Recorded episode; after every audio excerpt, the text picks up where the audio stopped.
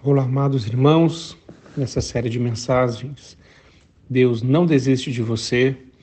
Nós já vimos que Pedro cometeu alguns erros. Ele se considerou melhor que os outros. Ele foi capaz de orar e vigiar na hora mais crucial da vida.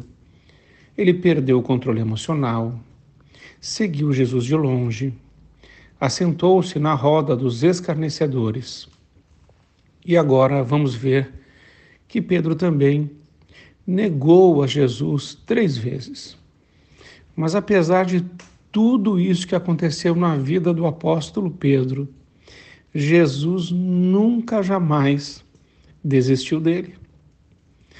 Porque nós vemos na história que Jesus restaura Pedro e usa Pedro poderosamente para sua glória. Então, são ensinamentos importantes Assim como Jesus nunca desistiu de Pedro, ele jamais desistirá de mim, de você. Mateus capítulo 26, dos versículos 70 até o 74, vai dizer que Pedro negou. E negou outra vez com juramento. E negou terceira vez, praguejando e jurando: Não conheço esse homem. Ninguém nega Jesus de uma hora para outra tem um histórico. A Bíblia diz que um abismo chama outro abismo. Pedro não se lembrou das palavras de Jesus. Na verdade, ele fez pouco caso delas. Pedro caiu, fraquejou e negou. Ele negou o seu próprio nome, negou a sua fé, negou o seu apostolado, negou suas convicções e negou suas promessas que fizera Jesus. Muitas vezes na nossa caminhada, amados irmãos, nós também fazemos isso. Quantas vezes no início do ano falamos assim: esse ano eu vou ver a Bíblia toda, vou ler ela todinha. Esse ano eu vou ser um cristão que vai ter mais intimidade com Deus. Neste ano eu vou me consagrar mais ao Senhor. E o que acontece é que quando chega o final do ano, percebemos que não conseguimos sustentar as palavras que nós mesmos dissemos diante de Deus. Assim também aconteceu com Pedro.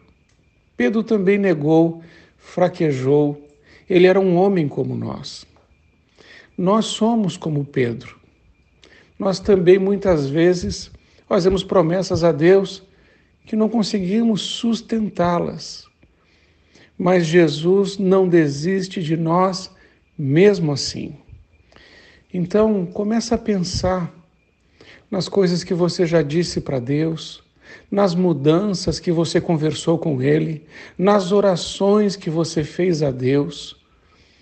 E peça a Deus força, peça a Deus ousadia, coragem para que você possa viver não as palavras que você disse para Deus, mas para você viver as palavras que Deus disse a você.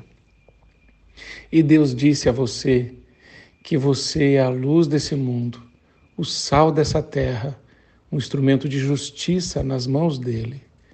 Não deixe nunca de exercer a sua identidade e autoridade em Cristo em todas as oportunidades, a tempo e fora de tempo, anuncie o Evangelho da Graça.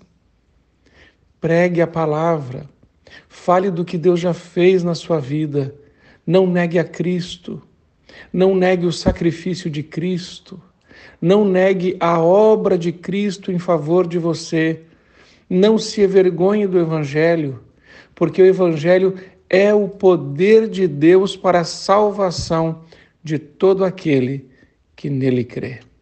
Que todos possam ler em você o Evangelho de Jesus. Que seja assim, em nome de Jesus. Amém.